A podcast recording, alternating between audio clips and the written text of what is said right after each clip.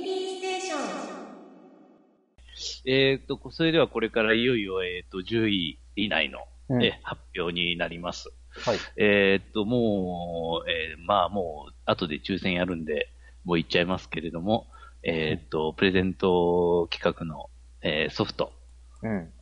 が、えっ、と、一応10位以内のソフトが対象となりますので、よろしくお願いします。はいで、えっ、と、10位タイはですね、14ポイント。うんあさっきとまた1ポイント差しかないんですけどね。えー1位票が2つ、2位票1つ、3位票1つというパターンで、2つ、2タイトルあります。うんえースカイリムと、えードラゴンクエスト5。はい。5ですね。はい それこそ今話してた通り、スカイリムが登場。えー、で、5。5の理由がですね、まあ映画も見たしっていう、えー理由があって、はーって、あの映画、まあ正直なところ、あんまり評判はそこまでよろしいわけではなかったんですけど、あの、な、なんで、なんで5なんやろってちょっと思いました、今。え聞いて。あ、全然、腑に落ちました。えはい。だからそこで、ええ言わすと。口直ししたかったんですかね？そうなんでしょうね。もう映画がダメダメ扱いで。まあまあまあまあ。まあ、ああまあ、そうかもしれないですね。うん。いや、まあだから、スカイリムね。スカイリムは、もうん。う、オープンワールドで、なんか、今回はこの位置まで復権してきましたけど、うん。まあ、割と長く、ね、名前は上がってきますね。うん。うん。いやー今後またあの、エルダースクロールシリーズのうん。続編がね、どうなるか。で、まあ、発表はされましたけど、去年だったかうんに、うんその後何も音沙汰ないんで、まあ、おそら実際くは、うん。うん、もうちょっとかかるんでしょうかね。じまあ、家庭用ゲーム機やったら、次世代機ですかね。PS5 とかで出るんでしょうかね。うーん。まあ、4でも出るかもしれないですけど。うん、まあ確かに。だからちょっとそこら辺がまだ、なんともよく全全貌はまだまだわかんないですけど。わからないですね。うん。うんうん。まあ、ドラクエ5ですからね。スカイリムも5です。ああ、そういえば。は いどっちも同プレイだし。うん。旧来の同プレイと、まあ、新しい同プレイの。お5作目対決です。うん。ですね。それが10位タイで2本入りました。はい。ファミリーステーション。はい。では、えっ、と、次はですね、もうあとは、あの、一つの順位に1本しかタイトルがありませんが、うんえー9位、えー15ポイント獲得しました。えーデスストランディング。ほー、はい。デスストどうですか まあ、でも9、でも9位なんですよね。もっとなんか上位に食い込んでそうな予感もしましたけど。うーん。いや、まあ、一応、5票集まってますからね。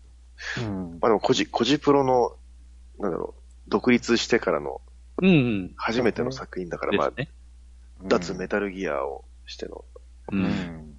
ちょっとやっぱ、ちょっと私も身構えちゃったんですよね。本当にいいも、いいものになるんかなっていうところと。うん私は、だから購入はしてないんですけど、実は。うん。うん。で、ちょっとやっぱり、トレーラーとか、まあ予告編とか見てるとよくわかんなかったんですよ。どんなゲームかってところが。うんあーだからちょっと様子様子見しちゃったっていうのはあるんですけど。なるまあ、その、感想を言ってる方とかの話を聞くと、その、うん体験してみないと伝わらない面白さだっていうふうにもうん言われてたんで、うん。まあ、やってみないとかなっていうところですね。うん。まあでも全然あの、なんか賛否が分かれてるっていうのは、やっぱ結構好意的な感想の方が全然多いと思うので、ええ見た感じですと。はい。やってみたいな。うん。結構やっぱり、いわゆる小島秀夫さんらしいメッセージも全然溢れてるっていうふうに聞いてますし、うん。うん。面白そうですよね。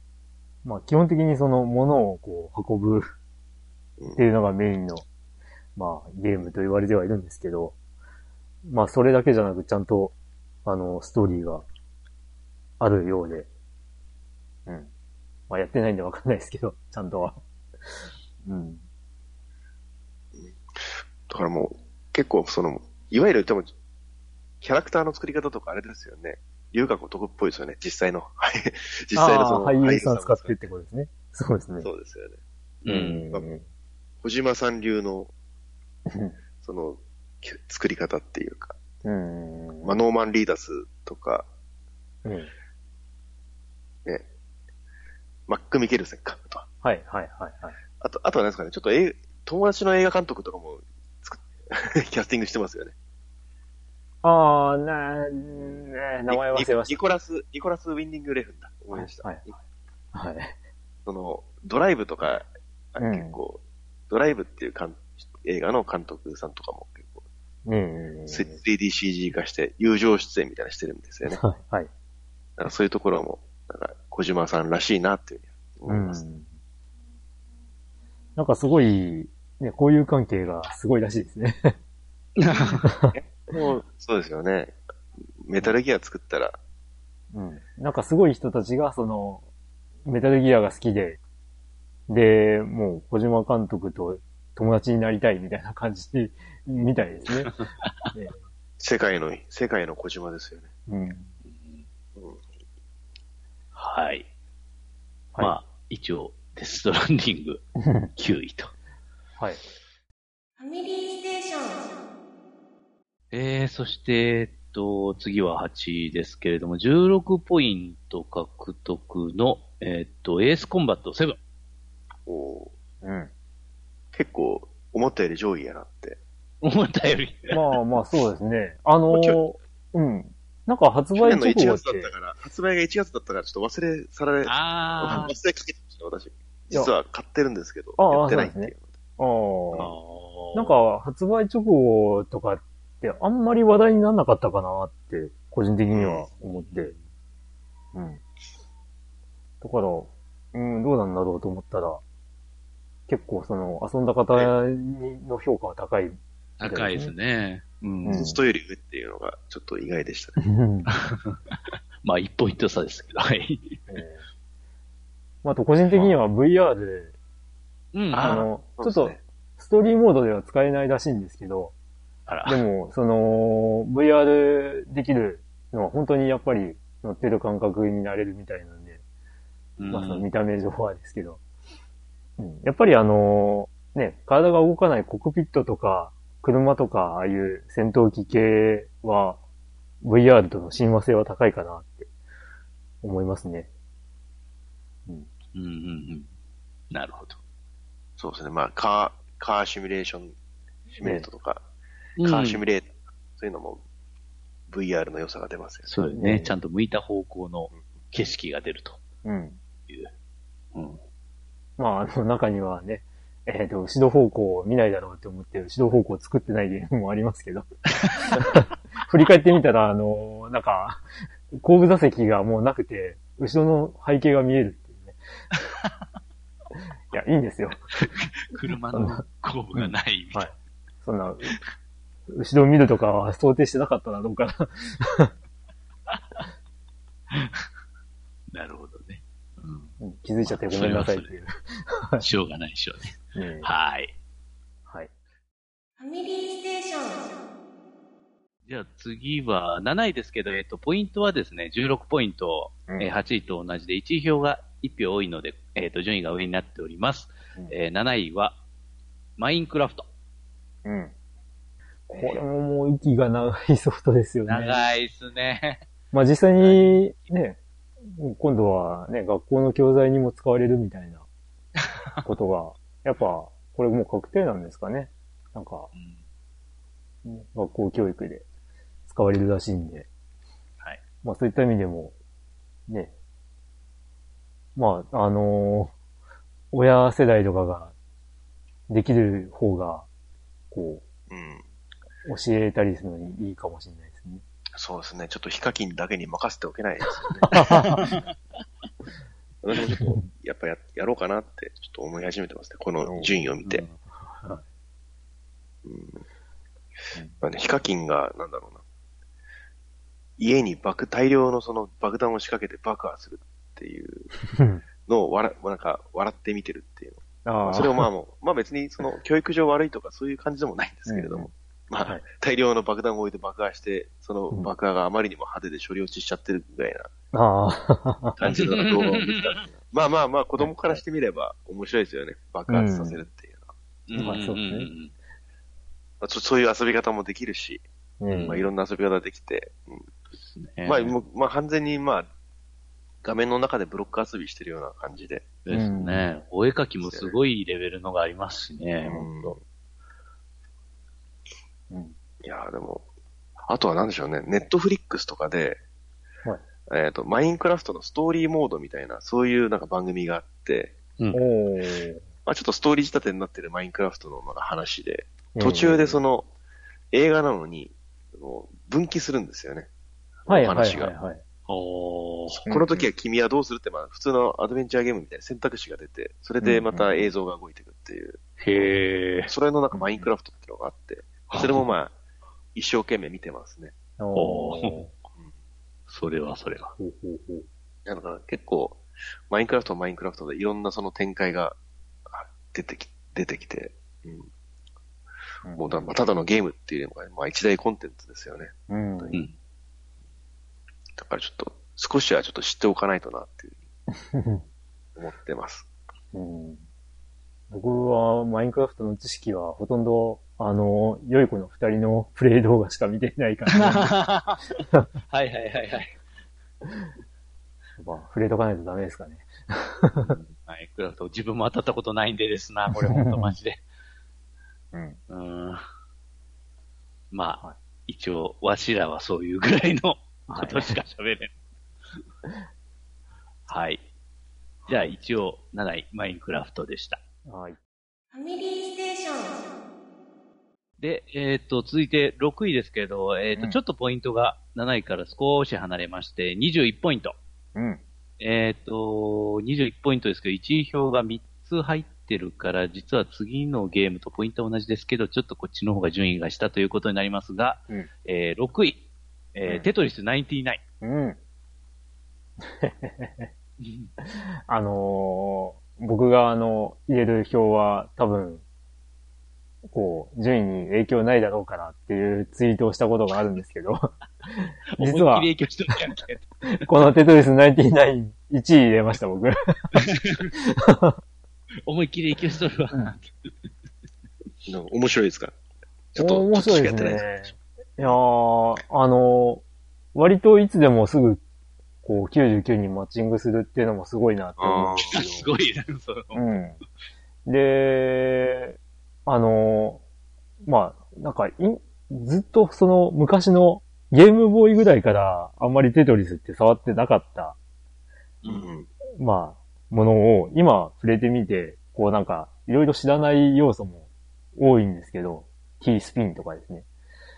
何それっていう感じだったんですけどまあ無理やりこう回転させてはめ込んでライオン消すとかってやると、まあポイント高かったりとかっていう、そういうルールがまあ追加されてたりするみたいなんですけど、うん。まあそういったことしなくても普通にスタンダードなテトリスとしてやっても、あの、意外と上位に残れたりもするんで、まあその辺、まあ唯一あの、ストックってのを覚えた方がいいかなと思うんですけど、うん。その一個、あの、マスを確保しておいて、それをいつでも入れ替えられるとか、うん。そういうのが、まあ、覚えてた方がいいかなっては思うんですけど、うん。まあ、なんせ、ね、99人で対戦するんで、もうなんか、最初のうちはなりふり構ってないというか、うん。あのーまあ、よっぽどなことない限り集中攻撃とかされないはずなんで、うん。うん。その辺意外とバランスも、あの、思ったより取れてるなと思って結構感心しちゃいますね。うん。うん。そうなんですね。いや、いやーもう本当に、こう、あ1位になれなかったっていうことで、こう、悔しいって思って、すぐ、リ、まあ、リトライやった時に、こう、他のゲームとかだったらなかなかマッチングしなさそうなのに、うん。これはもうすぐマッチングして、こう、次の対戦に行けるっていうのが結構、そこもいいなっていうところで。うん。で、まあ最初は一人プレイモードってなかったんですけど、一人プレイモードっていうか、あの、えーっと、完全に対戦相手がいるっていう形だったんですけど、まあ追加コンテンツで、まあちょっと有料になるんですけど、あの、まあテトリスマラソンモードとか、あの、一人で遊べるモードが追加されたりもしてるんで、うんあの、テトリスがね、ちょっとでも好きであれば、触れてみると、結構ハマれるんじゃないかなと思います。まあ、あとエフェクトが結構派手なんで、うんテトリスとかすると結構、あの、気持ちいいというか、まあ、そんなゲームですよ。はい。はい。いいですね。うん。いや、意外と支持する方が、いたという。多いですね。多かったですね。7票入ってますからね。うん6位で7票ってどうなんだっていう。うん。まあ、そんなもんですね。結構ばらけてますね。そう本当今年はね。うん上位があんまり集中してないんですよね。ですね。はい。ファミリーステーション。で、5位もですね、結局6位と同じ点数なんですよね。はい。まあ、1位票1つの差で、え一応順列が1つ上がっておりますが、で、5位はですね、大乱闘スマッシュブラザーズスペシャル。えはい。まあ、妥当なとこに入ってきたんでしょうが、うん5票ですね。これでも5票ですね。うん はい。スマブラどうですか？うん。どんだけキャラ増える、増えるんやろっていう。参戦キャラ無限に増えていく。すごいなってちょっと思い思いますよね。うんまだ、まだ追加されるみたいですもんね。そうですね。おーうんさらになんか6体、6体がちょっと忘れちゃいましたけど、これから2011年にかけ、2021年にかけて増えていくっていう。すごい。うん。桜井さんも頑張りますね。そう、なんか、キャラ追加するたんびにこう、あのーダイレクトの放送してる感じがあるから、まあ、その動画も見ると楽しいんですけどね。うん。万丈和井の追加、なんか、あの、海外の反応がすごかったですからね。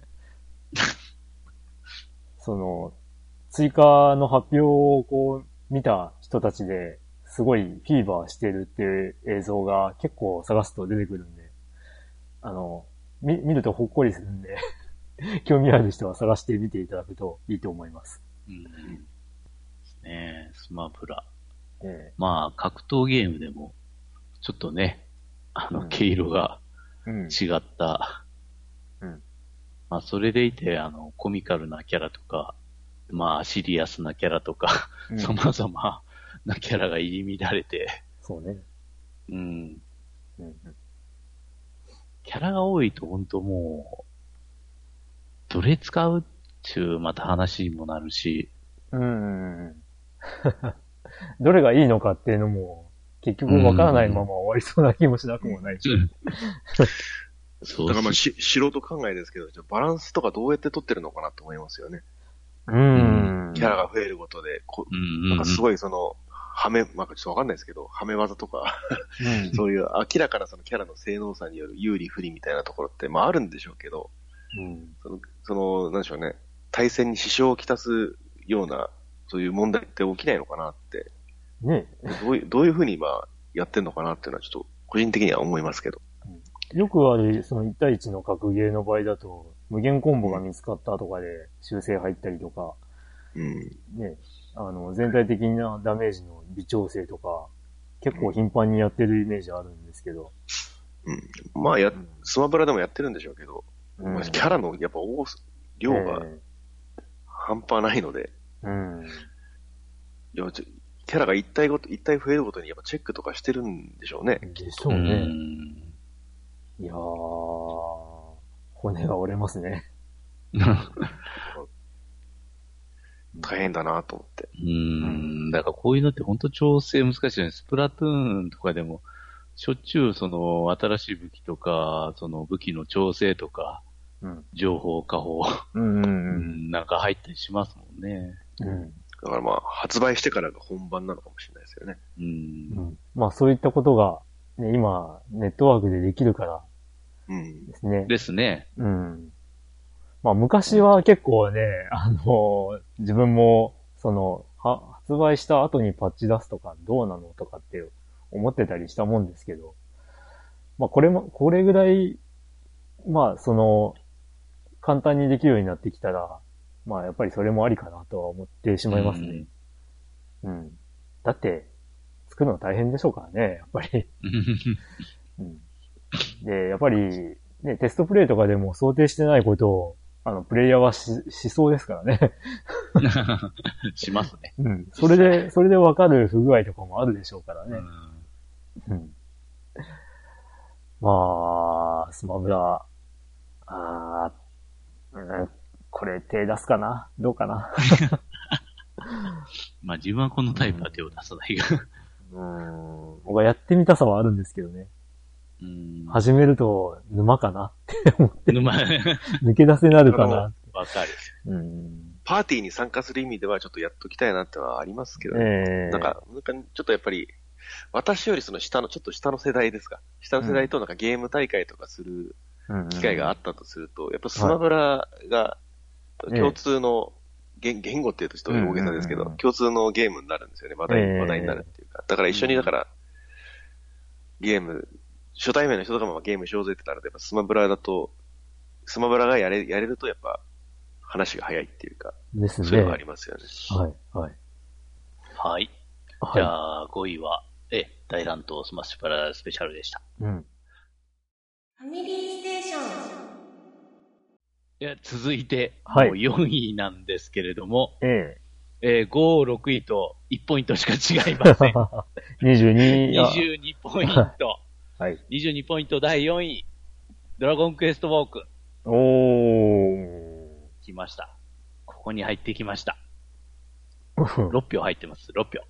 うん。なんか、話題としては、そんなに盛り上がったかなっていう、うん、印象なんですけど。自分、自分のツイッターのタイムラインでは、うんとにかくガチャが渋いっていう印象しか。ああ、あれなんだっけ？ドトの剣が出ないんだったっけ？っていうので、なんかすごい嘆いてる人がいたけど。うん。なんか鎧も上と下と分かれてるみたいだし、はあ、はあ、はパーツあ。うん。は。あーって。いやー、結構渋いらしいっすよ、ガチャが。うん。まあ、あれ、あれは福引きか、ドラクエ関係は。うん。いやー、でもやっぱり、い一芸なのよね、これ。うんですです。うん。まあ、外出をあんまりしない身としては、やっぱり手が出ないんだよな敬、敬語とかと、うん。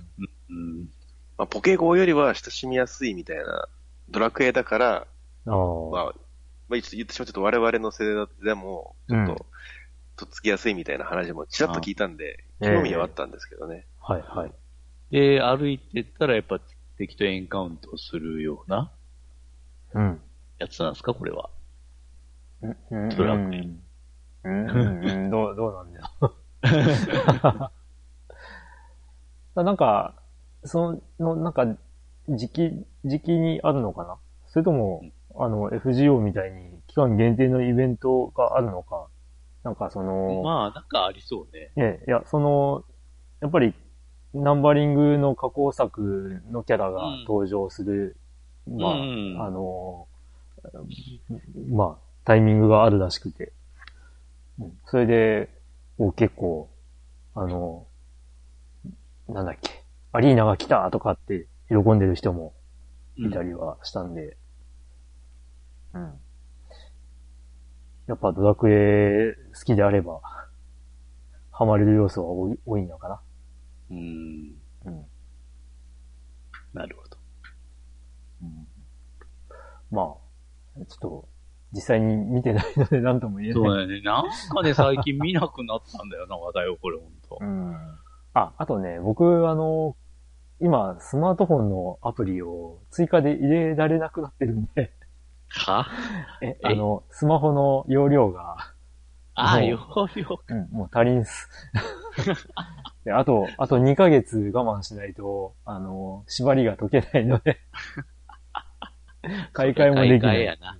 うん。わし、よう考えたら、うん。iPhone SE っすわ、まだ。おー SE。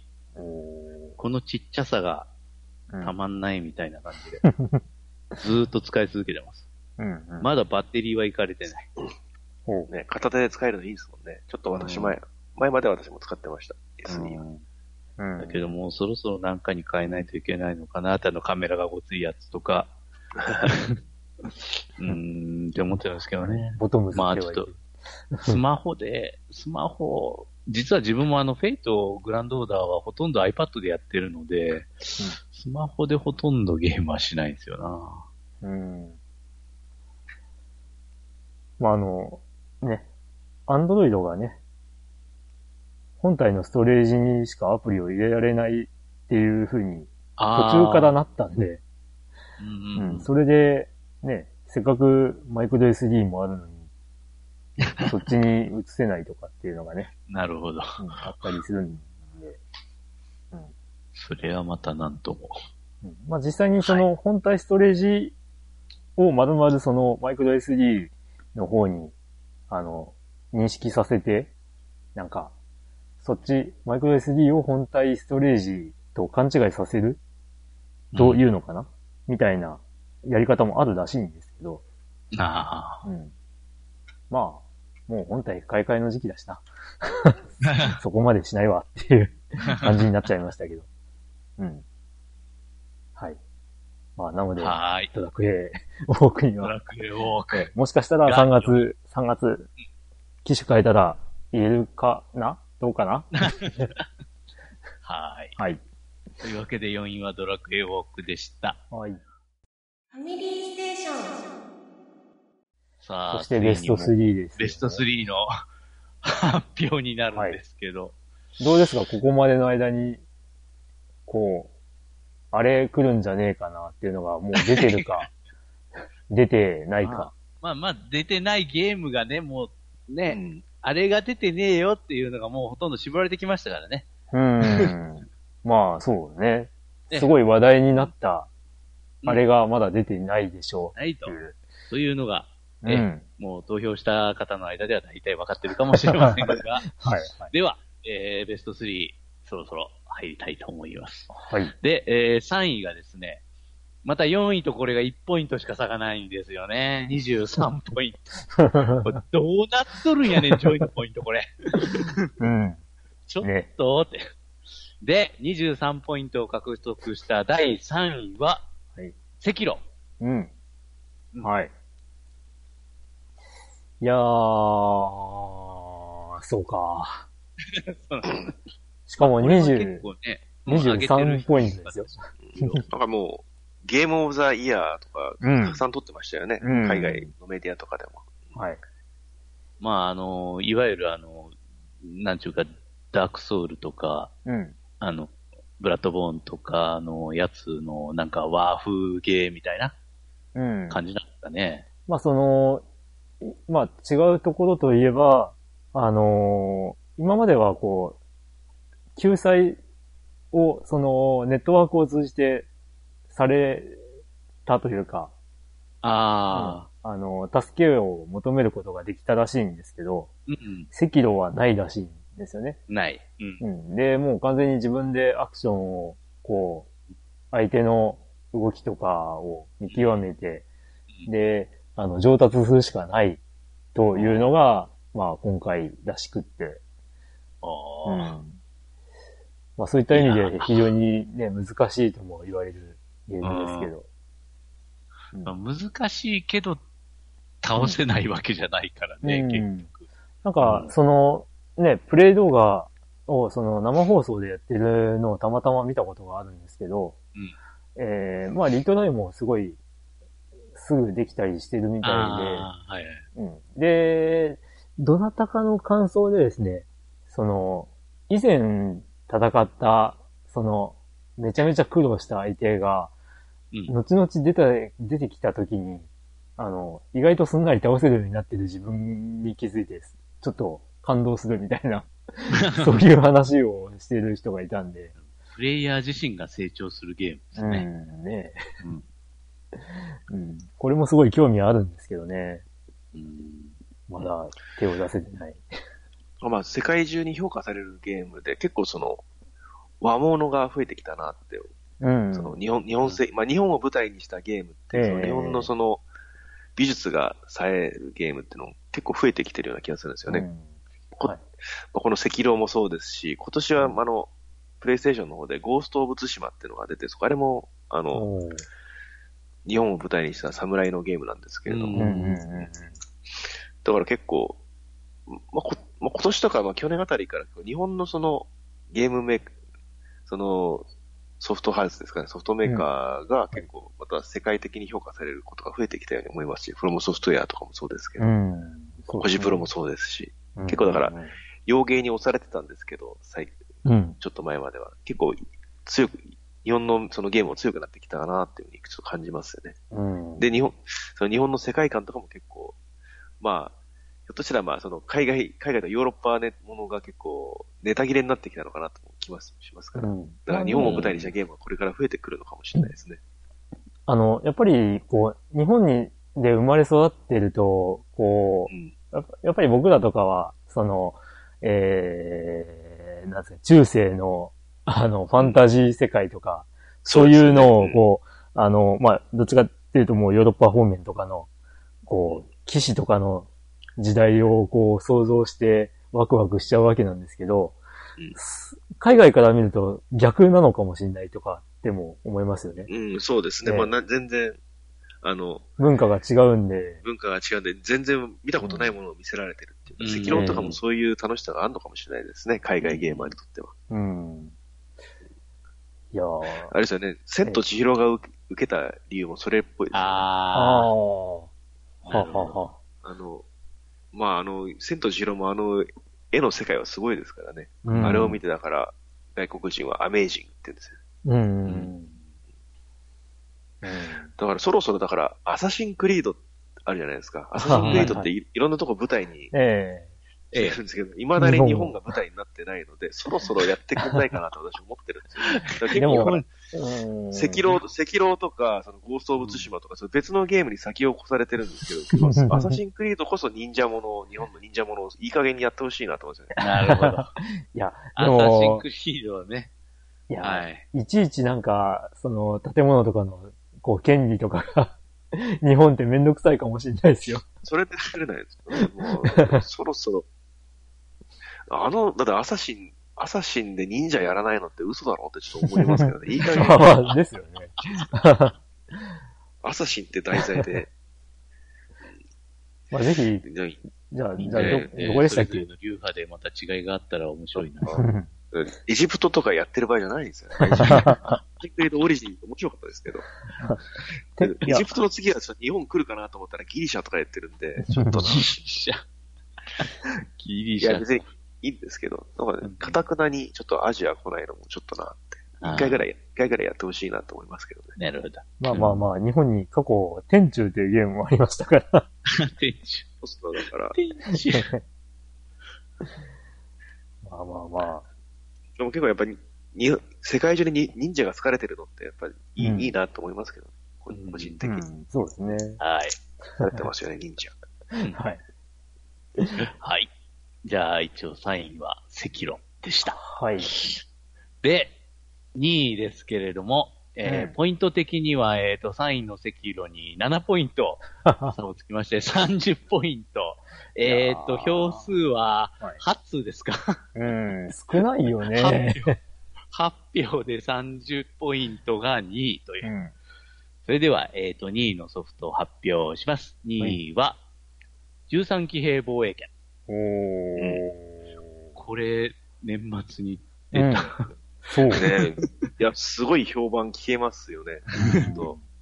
あの、バニラウェアさんの、ねそのゲームなんで、うんすごい作り込まれてるんだろうな、とかは思いながらまあ見てたんですけど、でも一時その全然情報が出ない時期があって発表したけれども、あ本当に開発進んでんのかなってちょっと心配たりして、うん。まあ、得てしてそういう、なんでしょうね、発売が延期がちとか、そういうし、延期しがちで情報が急に出てこなくなるゲームって、結構、ほひっそりと出て、ひっそりと終わっちゃうケースってうん。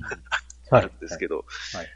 まあ今回もひょっとしたらそのそれかなって思っちゃったんですけど、評判聞くと全然そんなところじゃなくて、すごい傑作になってるっていう話ですよね。うん。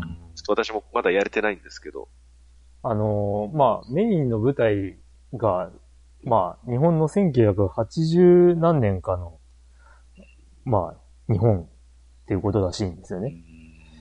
だから、まあ、その時代に、こう、中、小、小中高生ぐらいの人は、もあうすごい、ピンポイントで、あのーその頃の文化を、まあ、再現してくれてたりするらしいんで、なるほど、なるほど。あ、そういう人気の出方もあるのまあ、みたいですね。だから、まあ、このメーカーさん、プリンセスクラウンとか古くは、ええ。うん。まあ、もうちょっと、もうちょっと前だと、大幌村正とか、ええ。あの辺なので、はい。まあ、絵的なところとか、まあ、そのシステムのこだわりとか、いい、いいもの全然つ、うん。すごいんで、今回もすごいんだろうなと思ったら、なんかそれ以上のものができてきてるっていう感じですよね、評判聞くと。す、すごいのが来たみたいな。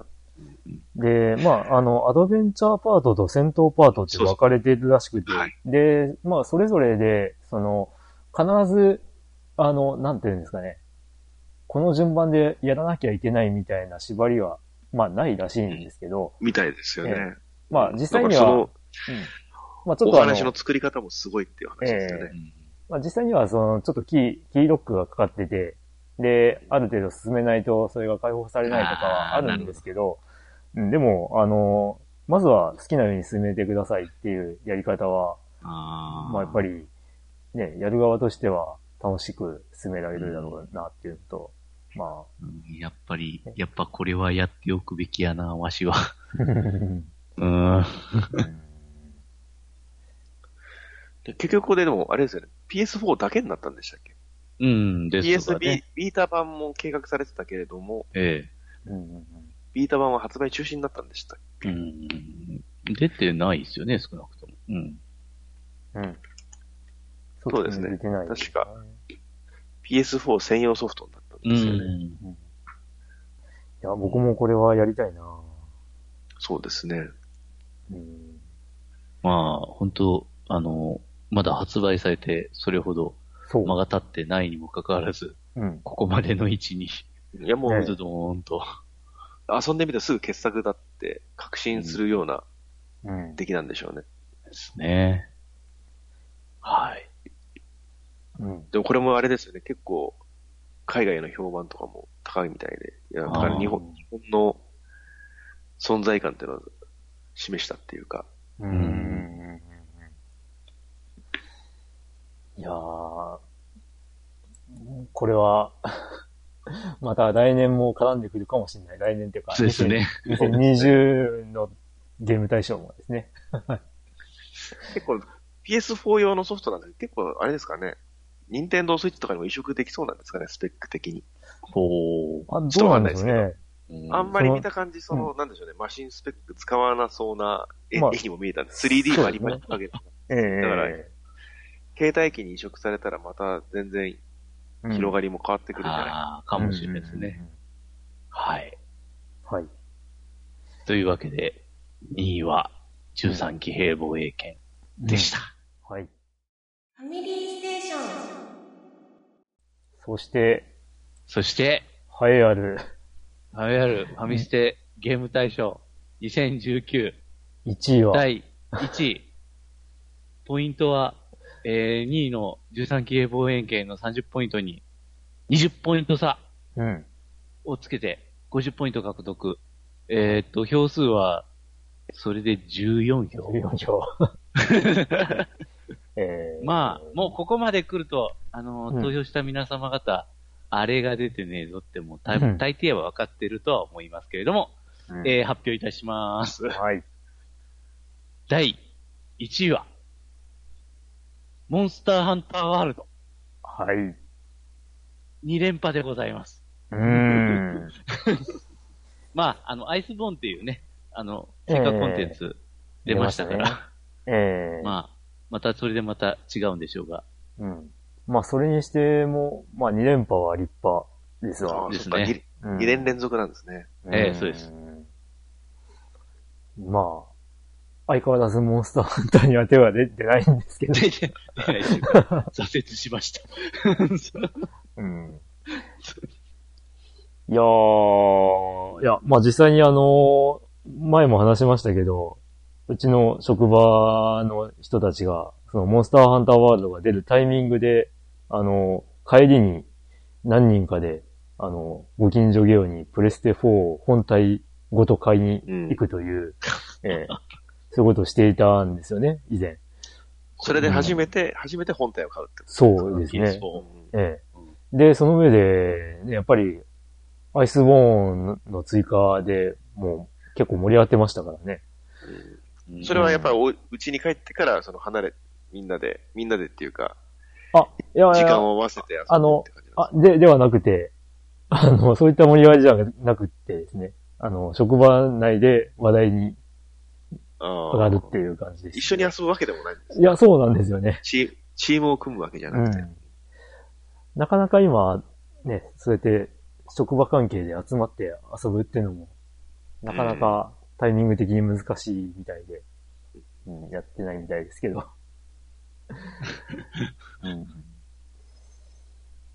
いやーいやー、しかし、あのーまええあ、まあ、去年もまあ、そういう傾向はあったかなとは思うんですけど、うん、さらに今年モンスターハンターワールド1位ではあるんですけど、うん。獲得ポイントが減ってるという。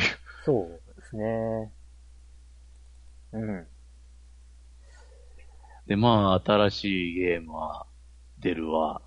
旧来のゲームを盛り返すわ。うん。もう、なんていうか、本当パッと見て、全体を見通しては、やっぱ、ばらけてますな。うん。点数が。表ばらけました。ちょっと前のゲーム大賞の、うんまあ、ものを見返すとですね、2016年のものが、1位のペルソナ5だったんですけど、うん。ポイントは98ポイントだったという。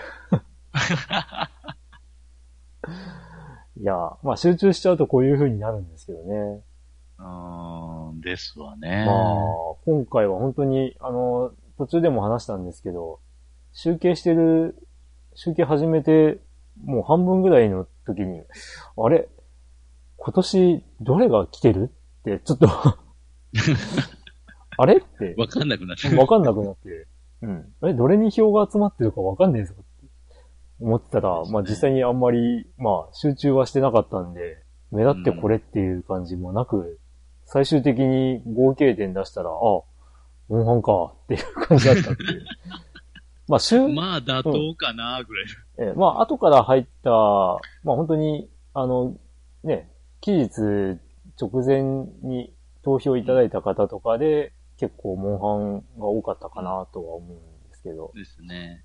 まあでもその代わり、あの、後半の投票だと、13系望遠鏡もかなり多かったけど。ああ、そうですね。うん。うん。2017とかはもう、ゼルダの伝説、ブレザー・ザ・ワイルドとドラゴンクエスト11のもう、二大巨頭の本当に一騎打ちだったからね。どっちも100ポイントオーバうんーゲットして。うん。ああ、いや、まあ、毎回思うんですけど、うん。ね、こう、興味深い結果になるなと。なりますね。やってみないとね、こういうのはね、うんほんと。わかんないよね。まあ、特に僕らはパーソナリティなんで、こう、ずっと見てるんでですね、毎年。はい。まあ、あのー投票いただいてる、ね、方の名前とか見ると、やっぱり、うんまあ、あの、あの、あの人がいないなとか、この人は新しく入れてくれてるなとかっていうのもうん。あるんで、やっぱり人で変わってくるんでしょうけど、はい。うん。にしても、まあまあ、でも、結果的に見ると、上位も、やっぱりそうそうたるタイトルが揃ったかなっていう。そうですね。はい。それなりに、まうん。うん。うん。うん。まだ、蓋を開けてみたら納得ですね。そうですねあ、ある程度は納得できますけど、まあ、これがファミステゲーム対象なのか。まあ、い いろんな世代のゲームがその中に混ざってるっていうのがファミステらしいんでしょうね。あの、もう混ぜるように、まあ、ルール上してあるんだから、まあ、そうなんですけど。まあ私も混ぜてますしね。うんそうです。古い、古いインと、か、そうそう。ウルフェンシュタインは古いゲームとかね今年のゲームじゃないし。そうそうそう。そういうのを、あの、混ぜ放題なので、うんまあ、まあ、どっちかというと、あの、おなんていうか、楽しみはなんか、回の、ね、方に投票されたゲームにあるといそうそうね。今回はどんな変わったタイトルというか、うん。来るかなっていうのが楽しみですよね。そうそう。で、もう本当にいっぱい来たからね、やっぱまた。うん。いやー、まあ、あと、あれね、ミニ系とかが、ミニ系だったり、あと、そはいのスイッチのね、オンラインでの、うんうんうこうファミコンスーファミのソフトの配信もあったこともあってん。、はいはい。その辺を改めてプレイしたっていうのも、まあ入ってきてたかな。そうですね。確かに、あの、ミニ系がかなりの出ましたんで、うん。さあ、えーっと、今年はまた PC エンジンミニというものがうん。待っておりますがま、すね。ええ、うん。またやっぱり、天外魔境2とかが来るのかな？来るかもしれませんね。マジで。うんときめきメモリアルかもしれないですね。あーあー、そうだね。ああ、初代やったことなかったけどやったらハマったっていう人いそうですね。で、やっぱり、ときメモって面白いのが、多分今や、もう、今やっても、この絵はちょっとって言われそうですよね。うんまあ、でもまあまあ、でもやったら、ああの、ね、あの子が可愛いとかって 言いそうですからね。いやーうんああねと、イース1、2とかもそうか。ああ。そうだね。スナッチャーとか来るかもしれないですね。ああ。いや、もしかしたら、あっぱれゲートボールとか。ゲートボールのゲームってこれ以外にあるのかって。聞かないですね。うん。まあ、あとはね、個人的には、ポリメガなんていうゲーム機が ちゃんとね、出てくれればそれ、、は、それは。いや、出てくれればね、やっぱりあのーこう、興味持った方が、自分もポリメガ買おうってなった場合には、まあ、プレステとか、ね、うんメガ CD とかにも目が行くかもしれない。うんうんうん。ね。その辺もちょっと、あ、だからそうだよ。あの、今年、年、今年中にもしかしたらプレステ5が出るかもしれないっていう話でも死んだ。っていうかもう決定じゃないですか。あ日本だとわかんないのか。まあ、あ、えそうです2020ね。年、なんか、2020年に出るっていうのは決まってるんじゃないですかね。そうか。あれは違った。あれは Xbox の方か。あの、うん Xbox は、その海外と、その、日本で発売時期をずらすってことはしないっていうふうに言ってくれてるらしいんですよね。でもどうなんですかね。なんか、プレイステーション5の方もインタビューの方では、4の時はずらしたのは良くなかったぐらいのことは言ってみたいです。ー、はいはいはいはい。なんで、どうでしょうね。うんまあ、それもどこまで信用していいのかっていうのはありますけどね。まあまあそうですよね。できれば年末に合わせてほしいですけどね、盛り上がり的には。はいはいはいはい。まあなんで、もう、なんかもう、あれですね。今年は何年なんだっていう、その、新旧入り乱れての、ね、話題になりそうですけどね。はい。ううん。ん。いや、まあ、けいろいろまた今年もうん。楽しみなはい。ことですけども、もう1月が終わろうとしてるんですよねい。や、そうですね。あの、あ、どうです？今年、まあ、途中でもちらっと話ありましたけど、今年、あのソフトが出るよっていう注目のタイトル、何かあれば。まあ、私的には、あの、あれですね。あの、偽りの黒紳士の続編をはい押 したいと思います。ははい。い。うん。凍える銀霊下ですか。はい。うん。僕はね、あの、もうすぐ発売されるんですけど、まあ、WRC8、おーおーおーえー2月の、えー最初の週に発売なんで、もうすぐなんですけど、えーまあ、実は11月にもう海外のパソコンでは発売されていたんですけど、えーまあ、日本語化に時間がかかったのかなっていううところ。ですけど、えーまあ、世界ラリー選手権を、えー題材にしたゲームで、えーキャリアモードがあると。あの、うん。それも、今まではドライバーと、あと、その、車の、えー修理とかの指示出すぐらいだったんですけど、はい。えー今回の WRC8 は、チーム運営を結ほ構するので、まあ、スタッフの雇用とかね、そういうのが、んんんああるみたいで、ほそれがちょっと楽しみだったり、う。なるほどしてねま。すね。うん。あと、ね、先日ツイートしましたが、ペルソナ5のうん。続編に当たる、ああ。ペルソナ5スクだスクランブルうんスクランブル。が、まあ、2月の末には出るんで、うん。まあ、あれは本当に続編っていうか、あの、ご後日談的な位置なんだよね。。はい、そうです。うん。なので、ちょっとそれは楽しみかなと。なるほど。ええ。この子さん的には、ああ、今年ですか。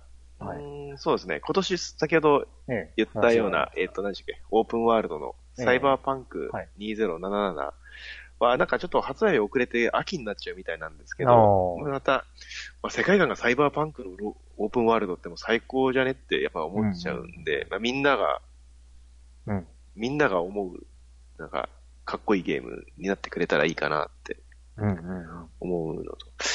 あとそうですね、ちょっときょ去年私、あの、2019年にエロゲーとして、はい。青夏ラインってゲームの制作に関わったんですけど、ええ。それの、まあ、なんでしょうね、移植版というか、ああ。そういうのが、まあ、今年出たり出なかったり、ま。なんかするかもしれない、かもしれないですね。まあ、ぜひね、もし発表されて発売された暁には、ね、上位に食い込めるように、2000ゲーム大賞2020 20に、ちょっとね、はい。食い込めるように、うんうん。いまあ、がん、もう頑張りようはないんですけど、頑張り。や、すいません。まだ僕、ちゃんと遊べてない。あ、全然 そういえば。いいですよ。ぜひね、面白かったら、じゃあ、ちょっと投票していただけると。ああ、そうですね。まあ、私投票しましませんけどね。はい。はい。じゃあ、それでは、以上で宣伝、。宣伝になってしまった。ええ大丈夫。えー、ファミリーゲーム大賞2019の、えはい、すべての順位発表をこれで終わりたいと思います。はい。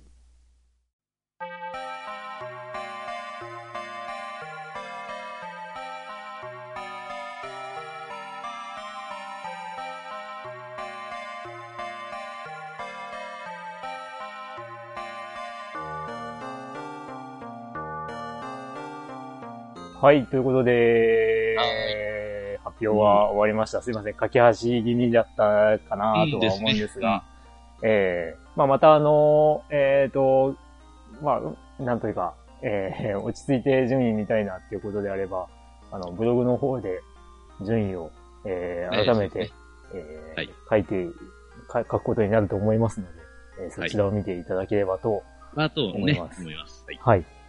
うん。まあ、今年もね、いろいろ、まあ、本当に、ね、あの、集計の時に、どれが上位なんだってわかんないぐらいの混戦だったわけなんですけど、ええまあ結果としては、モンハンが、まあ、うん、20ポイントとはいえ、話しての、20ポイントね差をつけてえ2連覇。はいえ。うん、っそうです。ていうのもすごいなとは思いますが。はい。うん。まあ、やっぱり赤道かな、僕は。その、あまあ、あ、赤道と13騎兵か。ーうん。がやりたいなと思いましたがう。んうんうん。うん。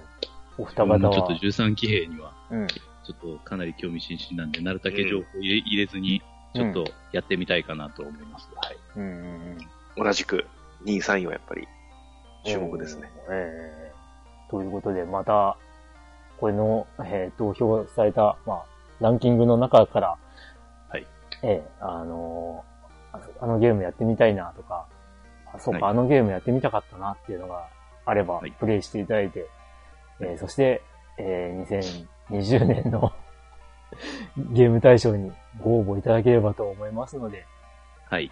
まあ、皆さんぜひ、えーね。もうすでに、えっ、と、期間は始まっておりますので、そうですね。もう、もう1ヶ月。はい、1月1日から、えーはい、始まってますので、えーはいまあぜひ来年に向けてですね、あの、はいメモなどしておいていただければと思います。そうですね。はい。よろよろしくお願いします。しくお願いします。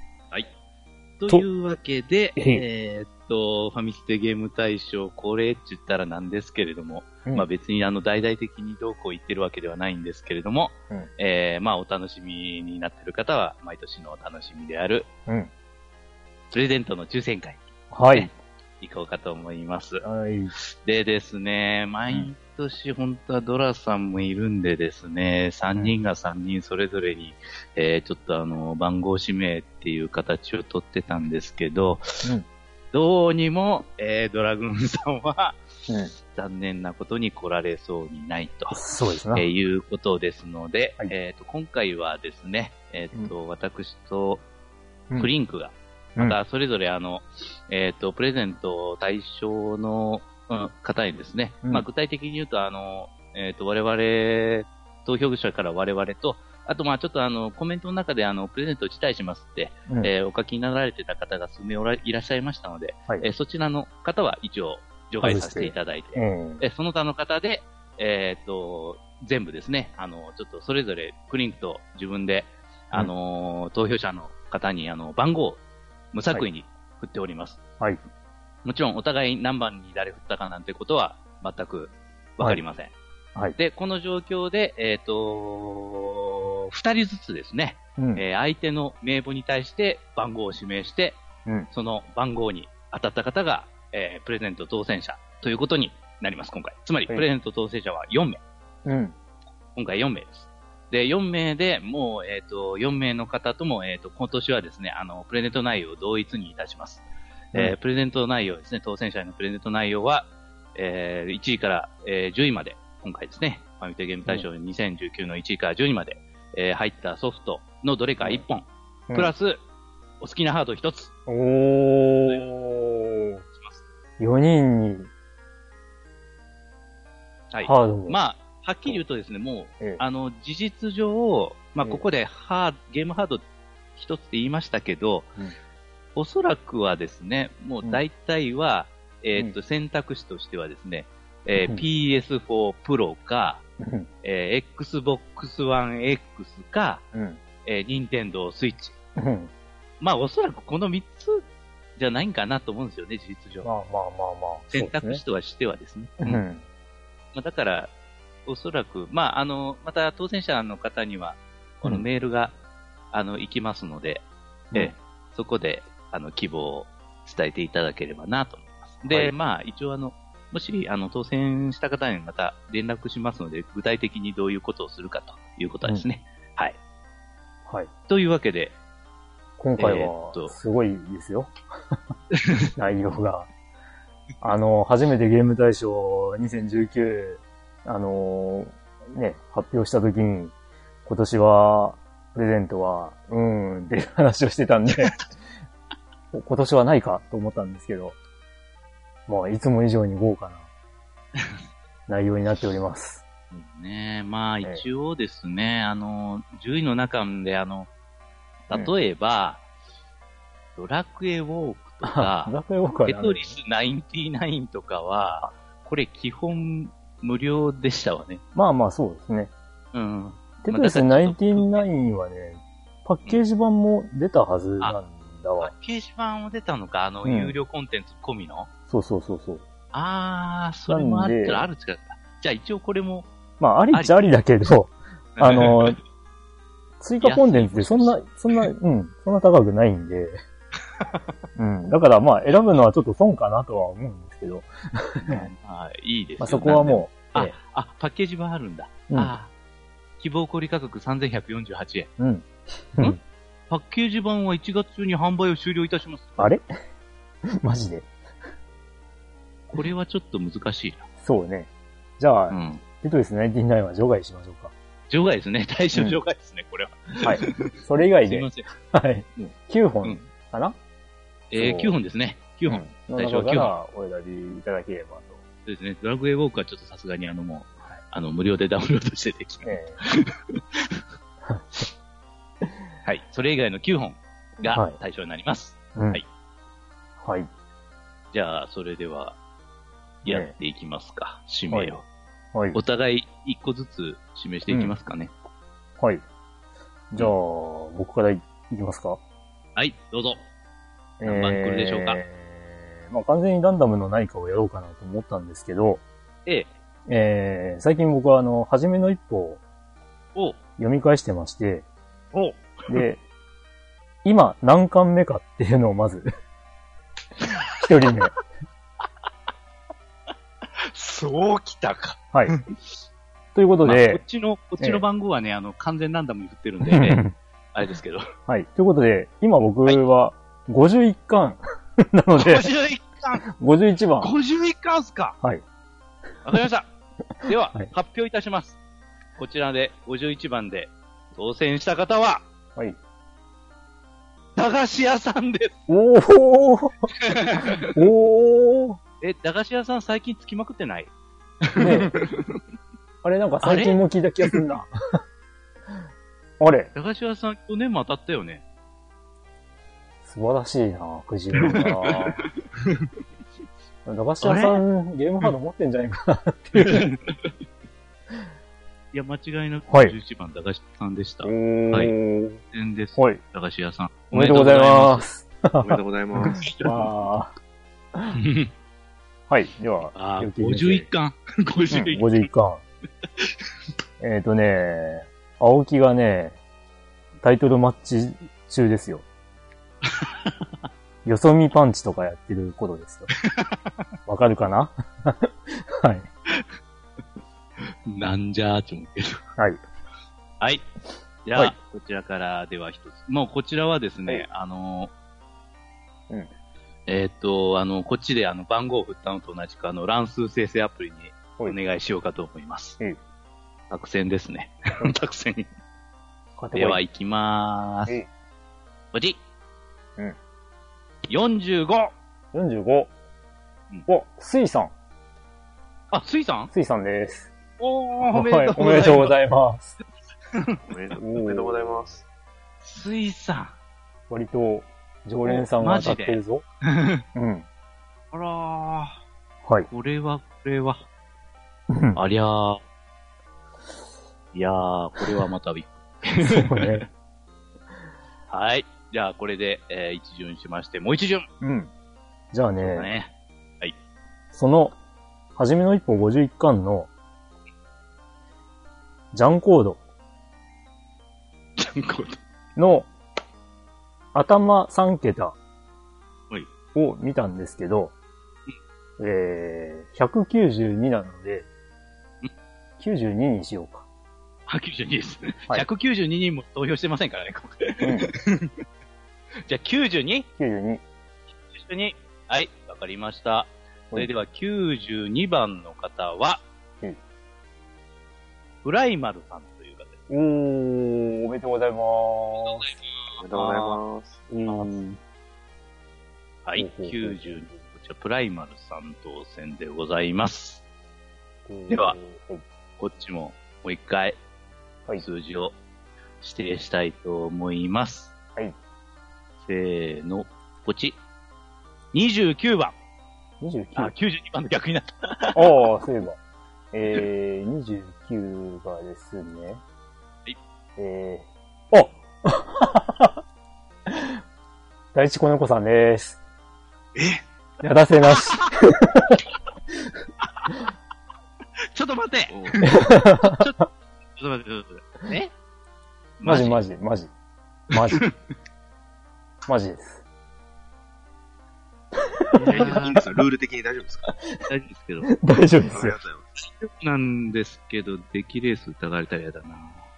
えー。ツイッターで、ツイッターで写真でもあげようか？いいです。えもちろん、あの、大地子猫さんに、あの、差し上げますけれども、いや、そうですね。もえ、がいただけるんであれば、なんか、あれ、13期兵もらいたいなとか思い思いましたけど、あなんかちょっと、それで番組の、なんか、おかしくなるんやったおかしくならんです。おかしくならん。なんないと思うけどな。あ、そうですね。もうゲストなんで、おかしくならんですけど、もう、せっかくね、もうゲストに当たっちゃったんだったら、なんか実況でもしますか？いや、せっかくですから、もうもう一個行きましょうか、もう一個。ええ。おー、マジで。もうこういう奇跡が起こったからには仕方がないですよね。じゃあ、第一子猫さんに番号を決めていただくと。いいうのはやー、ありがとうございます。いどっちの？や、なんか、どっちに対する？どっちのリスト？えー、ヨッティ先生の方でいいんじゃないかあ、そうですか。な。はいはい。うーん、そうですね。ちょすみません、ちょっと、い今、えー、どうしようかな。じゃあ私はあの、任天堂64が好きなので、おー64で。64番。はい、64番ですね。はい、えーと、決まりました。えー、64番はですね、落花生さんという。おー、おめでとうございます。ありがとうございます。お ーはい。ということで、5名様の、5名様に、はい、ええー、第一コネクさん含む5名様に。すいません、ありがとうございます。いいやや、なんか参加させていただいた回が、こういうのって、全然あの、当たった試しがないんで、ぼーっとしてましあーびっくりしたね。いやいた。やいや。何番でしたっけ ?92 番でしたっけ ?29 でしたっけ？29で自分がいたんですよ。はい、29ありです。がとうございます。子供たちと遊びます。はい。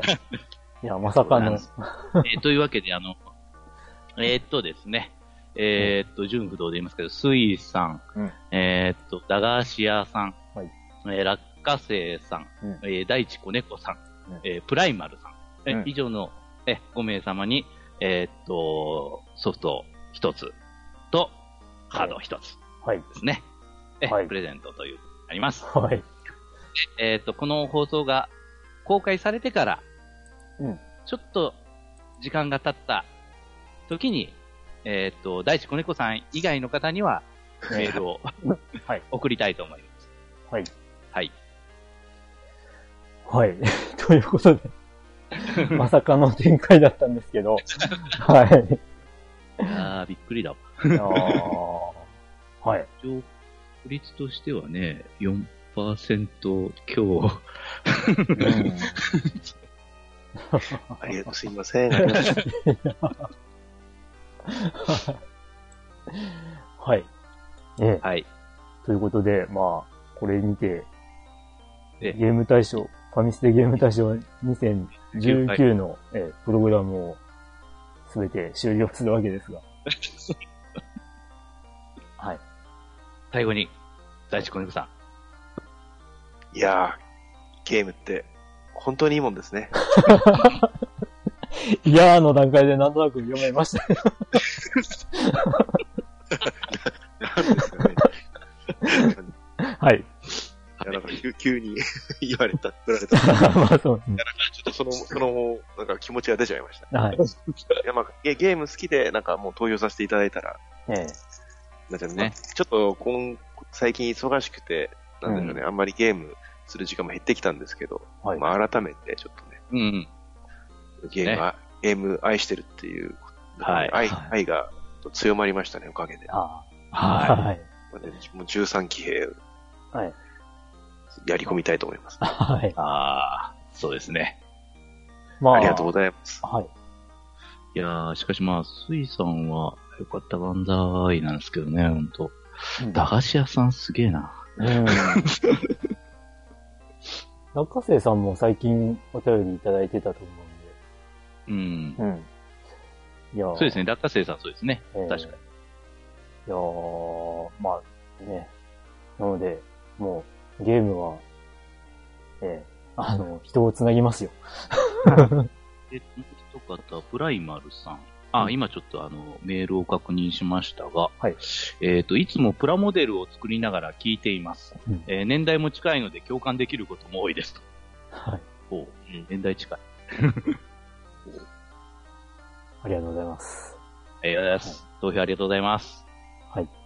ということで、えー、ちょっと、まあ、配信時期が、えーと、2月の中頃とかになってるんじゃないかなとは思うんですけども、うんうんうんえまあ、また次回からは、えー通常回に戻りますので、うん。うんうんうん。えーまあ、ですねあのーはい多分ですね、収録のタイミング的には2月分の通常回は、えっ、と、これが配信された直後とかに収録されちゃうと思うので、うんあの、お便り出していただいたら、多分3月で読むかなとは思いますが、うん。えーぜひ、えーお便りお寄せください。はい。はい。ということで、えー、ファミステゲーム大賞2019でした。はい。でした。はい。では皆さんまた次回まで。あ次回まで。はい。さようなら。さようなら。さようなら。ありがとうございましたありがとうございました。えーありがとうございました。